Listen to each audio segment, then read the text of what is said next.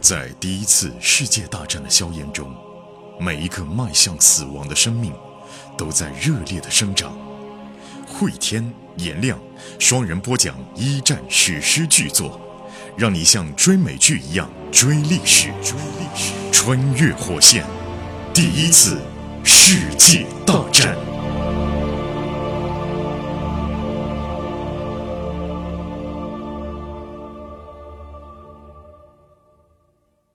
穿越火线，一战，各位好，我是颜亮我是火天，啊。这句话我们最后一次说了啊，下面再说就是穿越火线二战了啊。今天是穿越火线一战的正儿八经的终结篇啊，我们也以无比轻松的心情来跟大家聊一会儿了。首先把大家最关心的这个二战的上线的时间跟大家说一下。因为版权上已经我们获得了肯弗莱特先生本人，包括他的团队以及独克中国的授权是没问题了。就是二战的内容审核上，因为确实牵涉到中国了，这 个啊有很多要审核的东西啊，内容呢还在审核当中，应该快的话九月份没问题啊，嗯九月一号可能困难，九月份没问题。那什么时候上线呢？就是我们会更新一个二战的序，更新在一战的最后一集。一旦您发现一战里边有更新二战序了，那就说明二战已经上线了。先感谢一下这个能追到这儿来都是真爱，追到这一集了，各位真爱啊，这还不叫真爱粉，还不能叫粉丝啊。你知道什么叫粉丝？粉丝就是。就偶像说什么，他们就听什么，帮着偶像来辩护啊！是是，你知道他们多努力吗？你知道他们多辛苦吗？我们这不算，我们这喜欢听我们节目的应该叫同好同号啊，同情兄对吧？同情姐，各位都是。你看我们说了什么，万一说错了，马上就有人打脸啊！脸颊的颊应该读颊。什么什么啊？一会儿又是格鲁手枪还是鲁格手枪？你们搞错了。我们可以说是都是共同对这个题材感兴趣的，所以不能叫粉丝啊！各位同情兄、同情姐们啊，你们都辛苦了，追剧辛苦，我们播的也辛苦。最后一集我们还有一些未完成的事情要跟大家讲，一个是呃两次的课后作业，再一个就是我跟惠博士呢还有一些没有说完的话，跟大家再聊一聊。这个来先把这课后作业来看了吧。好，首先课后作业一，如果把《巨人的陨落》拍成剧，你心仪的演员表是谁？啊，我们讲的看看好多人我都不认识啊。我特地去查了，后来那我们来看一个叫 Mr 小安哥，就是啊点赞最多的啊。对。他说：“埃塞尔由谁来演呢？叫凯拉奈特利，《加勒比海盗》前两部的那个女主角。特别好看，那个大波浪头，那个大眼睛，嗯，埃塞尔，哎啊，这个他来演还蛮好的，我心仪的不是他，不是他啊，。因为后面有有几个听友提的，我觉得更好啊。你先往下说。嗯，莫代是谁演呢？就那个《权力的游戏》里面小玫瑰，竞技女王的孙女。嗯，反正就他来演莫代啊嗯，但估计头发得染黑。菲茨是谁演呢？乔治克鲁尼，哎，可以，算是一个英伦绅士吗？比利谁来演啊？就《哈利波特》那男主，哈利波特来演。哈利波特演比利，太娘了一点儿，嗯，还好吧，坚毅，我觉得啊，不够坚毅。好看是够好看啊。格斯是杰克吉伦哈尔，就断背山的男二号。这个我还真不知道他是谁嗯，断背山没看过，没看过李安导演拍的那个。啊。他说这个人啊，兼具秘书和绿帽子气质。为什么啊？啊，沃尔特是马特·达蒙啊，这个人我听过。呃，心灵捕手是吧？长得很还拍过那个火星什么，格雷格还拍过那个长城，啊，张艺谋导演的长城。长城哦，那个嗯，格雷格里和列夫他建议呢是一人饰两角儿。这个人呢叫裘德洛，《兵临城下》里面苏联狙击手够帅，演技也是可以啊啊，，一人饰两角儿这个主意好，因为本身格雷格里和列夫两个人就应该很像。点赞最多的。对，Mr 小安哥，还有《爱在丹麦之夜》，他就说呢，裘德洛啊，裘德洛演菲茨，谁来演碧公主呢？安妮海瑟薇。谁啊？哎呦，安妮海瑟薇，穿 Prada 的女王，大眼睛，啊，哦，演碧公主，她不像俄国人啊。嗯，你看还有什么啊？他这个建议呢，詹妮弗劳伦斯来演米姐，哎，这是够浪啊。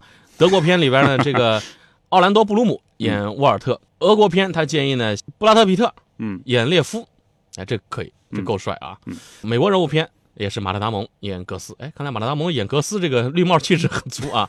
尼可基德曼演罗莎，哎，这个知性的啊。对对，这个独立的他，嗯斯嘉丽·约翰逊演奥尔加，就那个傻白甜，嗯，也可以，够甜啊，小甜姐。但是呃，斯嘉丽还有股狂野劲儿呢。这个乔治·克鲁尼演约瑟夫啊，还有网名叫 Ricky 爱咖啡，首先就是奥尔加，就威先生的女儿，花瓶角色，他建议是詹纽瑞·琼斯，人称一月姐，就是一般谈恋爱谈一个月啊，漂亮的一塌糊涂。广告狂人当中的就这个剧，她经常演这种漂亮无脑型的。碧公主也是漂亮无脑型的，C 罗的前女友伊莲娜，俄罗斯人。然后菲茨、裘德洛来扮演啊，大帅哥啊，嗯电眼大帅哥啊，而且他说他本人用实际行动证明了什么叫渣男，他也是婚内 出轨啊，就是他说演艾瑟尔的要么是神奇女侠啊，盖尔加朵神奇女侠，要么是谁呢？艾玛沃森啊，这个是最中我意的，就是演那个《哈利波特》里边的赫敏的啊，赫敏的那个女的，本身就是高材生，嗯，气质又好。独立有个性，极有个性啊！这个啊，这是我我目前最心仪的，就是让这个赫敏演赫敏那姑娘啊，嗯就是艾玛沃森来演艾瑟尔，还有谁呢？这个像伯尼，他建议用小恶魔来演，那么坏吗？这个有点怪啊。我然后小恶魔我记错了，我以为小剥皮呢啊，小恶魔小恶魔可以啊。然后沃尔特这个人选我觉得也可以，他说沃尔特让谁来演呢？法沙，就是万磁王，知道吧？哦，那个他就是本人就是德国人，他当时演过年轻版的万磁王，嗯，就是德国人那种金发呀，北欧人的那个长相。我们再来看一个啊，悠扬的风笛，他首先建议说，老格，我希望是《钢铁怎样炼成》的主演保尔柯察金的乌克兰演员萨米林来演。哎，那个我蛮喜欢，这个合适合适，非常合适。跟保尔柯察金都很像嘛，农奴的儿子，一战的英雄，都参加了布尔什维克。艾斯尔，艾斯尔，嗯他建议是美剧《无耻之徒》里边的大姐菲欧娜。他说就是他本人，不服气的去看《无耻之徒》啊。然后他说德国那对父子俩就是奥托跟这个沃尔特。嗯他说奥托老爹，他希望是《纸牌屋》里的凯文史派西。哎，那个我赞成，固执老政客嘛。嗯，儿子他说小李子来演啊，迪卡普里奥、莱昂纳多啊。他说因为迪卡普里奥有德国血统，哦，年轻的小李子颜值绝对胜任啊，这是他的建议。我们再来看这个老纳侧空，嗯他说如果我来拍的话，英国线菲茨零零七那个。啊，皮尔斯布鲁斯南嗯啊，这个可以啊，零零七处处留情啊，老派的英国贵族。种马，然后末代，尼可基德曼，嗯。尼可基德曼太好看了，我觉得末代因为他在形象里不是一个特别好看的啊。然后他说埃瑟尔由安妮海瑟薇啊。穿普拉达的女王，比利由兄弟连中的温特斯连长来扮演，嗯，军人形象太吻合了。然后威先生，美国线威先生阿尔帕西诺，这是啊。然后格斯杜瓦马特达蒙，俄国线的格里格里由裘德洛来扮演。他说苏军形象代言人，他演过《兵临城下》嘛，都特别好啊。来，我们恭喜一下网名叫 miss 的小安哥，你的留言被点赞最多。这两天你的系统内会有一个留言告诉你怎么来领取奖品。我们再来看第二个课后作业：夫妻双方事业都在发展，谁该为家庭牺牲事业？评判的标准是什么？好的。我们看到点赞最多的是真性，就肯弗莱特情感戏和人物性格描写非常的细腻。那这件事儿呢，应该分两部分来看。那一，书里的环境是一战时候的英国，女权刚刚兴起，男性的感觉都是男权至高嘛，所以波尼眼睛里面啊透露出来对小爱就我要杀死你啊那种眼神。个人感觉那一刻，波尼是觉得小爱背叛了自己，那一刻呢就从贤内助变成了竞争对手，变成了政治敌人，所以是可以理解的。感觉就是双层伤害。小爱的做法呢也没有错，他爱波尼，也更爱自己的事业。他应该不会为了爱情而妥协。就如果他没有怀孕，他应该不会妥协的。一如他爱菲茨，一如他爱事业。还有就第二点，现在这个时代来看这件事，一个人一直被宠爱，突然有一天宠爱自己的人说我不再惯着你了。有点像啊，确实有点像啊。这种就是啊，你居然不宠我了，这种心态吧，最后很容易变成我恨你。在我们这个社会呢，其实习惯了家庭里面强势的那个人，呃，是父权那种形象，而被宠的呢，感觉一般是相对弱势的那种。在现在的社会啊，如果是私人企业，夫妻同时拥有了升职机会，吵着吵着吵离婚啊，都是正常的。就这个真信这个朋友写的特别长啊，他的留言分成三段，就是三段都被点赞在了前三名。对，后面他又补了一句，他说：第一，从一战时候英国看；第二，从现在的社会来看啊；第三呢，就是目前看啊，政府机关里面夫妻档还是比较多的，不仅是夫妻啊，也是战友。夫妻双方任何一个人升职，对整个家庭都是好事。回到书来说，波尼他是爱艾萨尔的，后来他也慢慢的会了解到自己的配偶的呃政治上的实力。经过初期的不适应争吵以后，他一定会支持自己的战友和爱人。能长久的婚姻，他不是一味的退让和宠爱，而是对对方呢有了解，并且理智的做出选择。当然还有说的比较精彩的，也被点赞比较多的，网名叫幺三九啊，尾号是 ITV 这个朋友，他说先说我个人经历啊，他说太太比我聪明能干，但是我机会更好。然后太太是放弃了律师职业，做了全职太太。嗯，但是几年过去，太太读书、旅游、写作，差不多要出书了。哦这厉害啊！优秀人在哪儿都优秀。他总结起来，面对这样的情况，注意两个原则：第一个，家庭利益最大化来做决定；第二个，做出职业牺牲的一方一定不能放弃自我，还要找到新的兴趣跟方向。我们再来看啊，还有一个网名叫哲云的这个朋友，他是一个台湾的听友啊。我们这节目里台湾听友还蛮多的，我看了好几个了啊。他说：“十年前的我面临同样的选择，很难抉择。尤其是我的例子是离开台湾奔向欧洲。当年的我为爱而生，也可为爱而死，飘过千山万里，只身闯荡。这么多年过去了，只留下痴情二字。从此无心爱良夜，任他明月下西楼。嚯，这够惨，啊，够惨人家这个文采多好啊！啊！好啊，好好，他说：“如果问我回到最初，你怎么选择？我答案还是一样，因为人生只有一次，纵使众叛亲离，纵使孤独老去，只能执迷不悔。我们这听友这文采可了不得啊！最后一个课后作业，我们要恭喜那个网名叫真信的朋友获得了我们的原著一套啊。最后呢，还有几句话想跟各位来聊的啊。就首先，我们当时是怎么发现这部小说，并且决定来播讲它的？机缘凑巧，我先看的，看完了以后回头再细看的时候，觉得仍然能够想到很多。巧，那时候我和颜亮啊，那喜马拉雅在江苏这边呢，他要搞一些节目。一开始我们是搞时政评论是吧？嗯嗯哎，但那时候我就想吧，我说还不如搞本书吧。然后就跟老严推荐，那老严一听以后觉得很好。后来呢，这个操作这些事情都是颜亮办的，立刻一拍即合。后来我想吧，这个也有意义，因为在我们中国人的知识体系当中啊，一战往往是真空，可一战搞不懂，你就搞不懂二战它是怎么发生的，而且也搞不懂整个人类它怎么一下子就变成现代社会了呢？所以在播讲的过程当中，越播就觉得越有意义。当时这惠博士来推荐我看这本书的时候啊，当然一方面这本书作为一个史学的一个小说，学到很多历史知识的啊；再一个，我当时比较感兴趣的这本书里边通篇所传递出来的很多价值观，呃，跟我个人是比较吻合的，呃，我觉得我比较认同的。当然，其中也有一些啊，我们听众也提到的，这个因为作者是英国人，那么对英国线啊，包括对美国线，包括对俄国线，他都会有一些个人的一些。其实这个我觉得也也正常啊，就一个好的作品一定是夹带私货的，包括我们在这个作品之上，我们再去加工，大家也能体会到，我们也得夹带私货。我们把很多我们对于当下社会的思考，也在传递在这个播讲作品当中了。原书作者本身就在夹带私货，就他对于世界的看法，所以这本书的价值观是最打动我的地方。所谓的三观正嘛，它体现出的一种包容感，这也是马上要讲的二战和冷战系列里边它所体现出的那种多元的价值观的态度。就像我们听众里边留言的里边，其实有些留言我在我看来是比较偏激的啊，或者是比较狭隘的。那我们能不能通过这三套书的阅读，打开我们整个的这个格局，打开我们看世界的方法？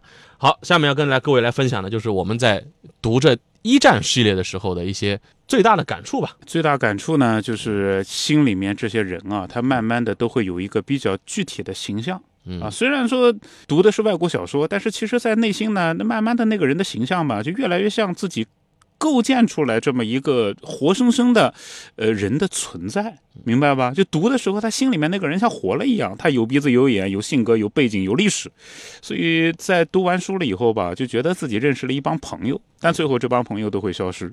以前我在网上读过一句话，就说你什么叫读一本好书呢？就是读到最后，你心里的那些朋友走到一片森林，然后回头对你说：“走啦，回去吧。”然后你问他们：“你们还会回来吗？”然后人家对你说：“不回来了。”然后慢慢的走进森林，从此不见。其实，在我心里面啊，像什么比利啊、呃老格啊，啊，包括那个痞坏痞坏的列夫啊，他都是心里面的那些朋友。他们呃，也许会消失，但是回头想想，他们永远在心里。我当时在看这本书的时候，就有了一个私情：假如有一天我我我自己嗝儿了，我嗝儿了之后，我希望我有一个东西是能够给我孩子能听的。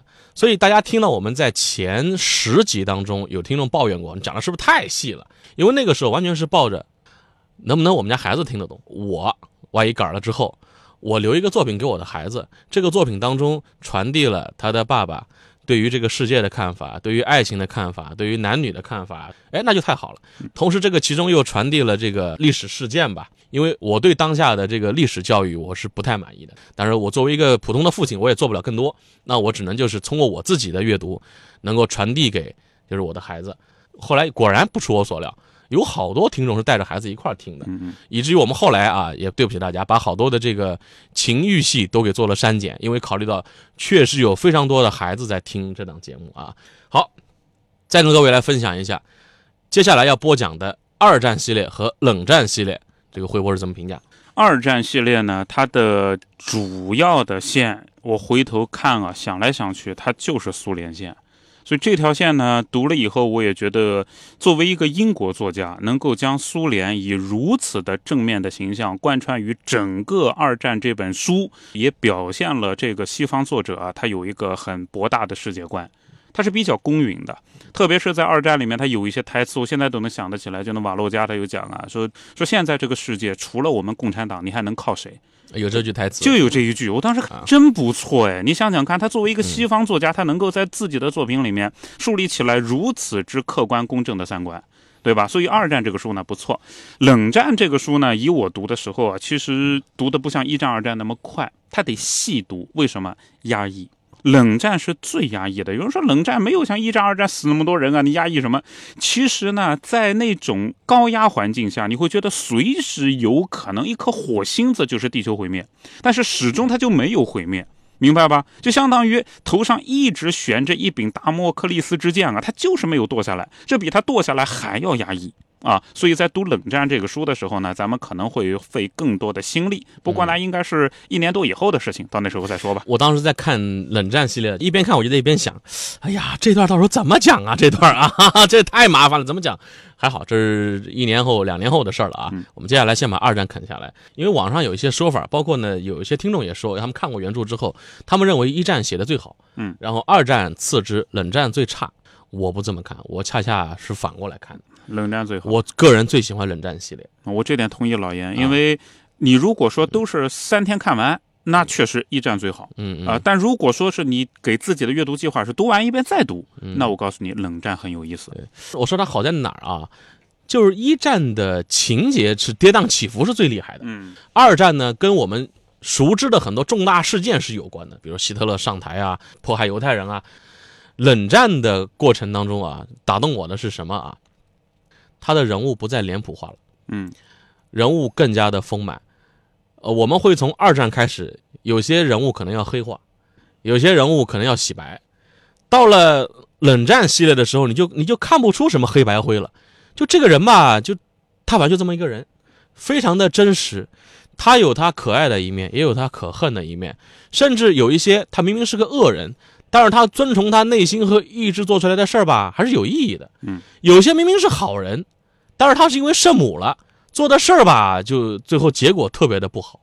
就这更加贴近真实，就是人物越来越真实，越来越黑白灰，嗯，往那个方面走。所以我觉得冷战是最接近我们真实生活的啊。然后还有一个特点，就是你看这一战系列里边啊，它基本上讲的是战争跟政治为主的，到了二战有科技了。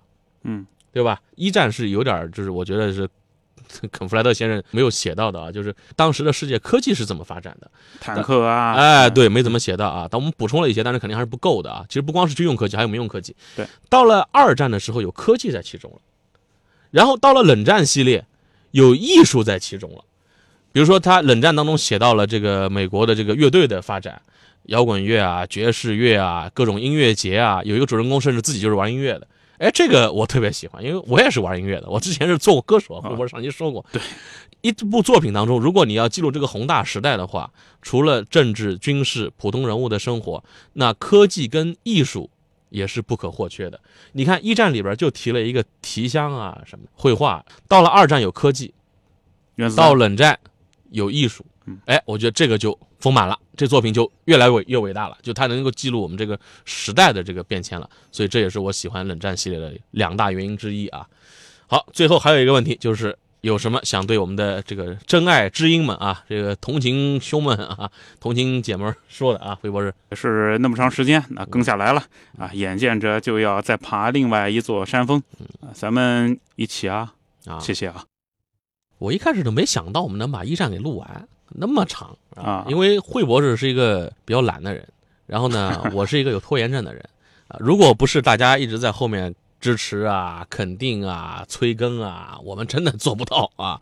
就现在就像爬山一样，就爬的特别高，回头一看，哟，爬这么高了，那就奔第二座山去了。所以感谢大家对我们这个一战系列当中不断的催促也好，肯定也好，鞭打也好啊，包括给我们挑刺儿也好，幸好有你们，没有你们，我们完不成这么一个浩大的工程。谢谢大家对我们的督促，因为能听到这儿的。都是真爱了啊！对对，这黑粉已经走了，就能听到这儿都是真爱了。啊，我们就二战见了啊！还有那个，您务必啊点个关注，这样的话我们在订阅不是关注，对订阅。您您务必订阅一下咱们这个一战，就您正在听的这个专辑，点个订阅。多会儿您看到二战序，哎，这又更新了，更个二战序，那就意味着二战已经上线了。最后我们再留一个课后作业吧，就是您听这个一战系列当中，印象最深刻的几个场景是什么？嗯，对，这个对我们很重要啊，就跟拍美剧一样，你要美剧是一边拍一边播的，它会精确到看哪几集当中观众重新去看、反复看和暂停以及快进的速率。尽管我们在喜马拉雅我们也有数据，哪几集播的比较多，大家可能点播率比较高的，但是我们还想听各位给我们讲一讲一战系列。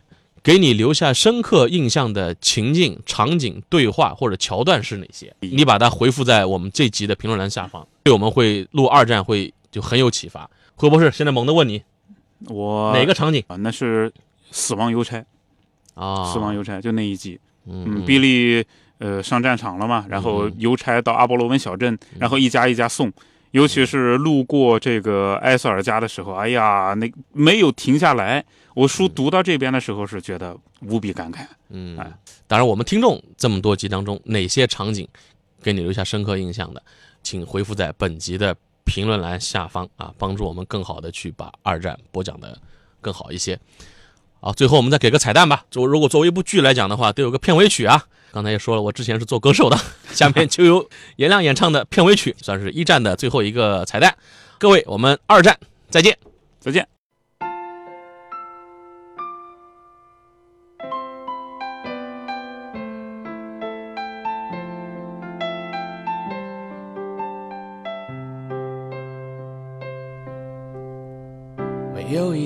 防备，也没有一丝顾虑，你就这样出现在我的世界里，带给我惊喜，情不自禁。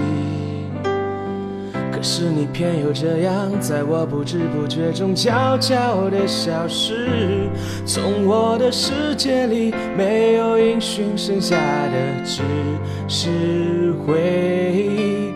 你存在我深深的脑海里，我的梦里，我的心里，我的歌声里。你存在我深深的脑海里，我的梦里，我的心里，我的歌声里。记得我们曾经肩并肩一起走过那段繁华巷口，尽管你我是陌生人，是过路人，但彼此还是感觉到了对方的一个眼神，一个心跳，一种意想不到的快乐，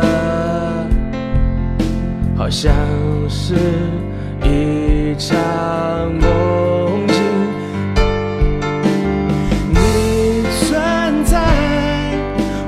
深深的脑海里，我的梦里，我的心里，我的歌声里，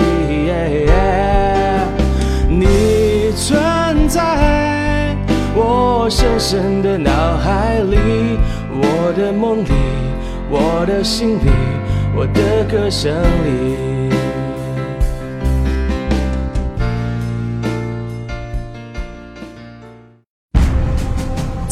次世界大战的硝烟中，每一个迈向死亡的生命都在热烈的生长。汇天、颜亮双人播讲二战史诗巨作，让你像追剧一样追历史，追历史。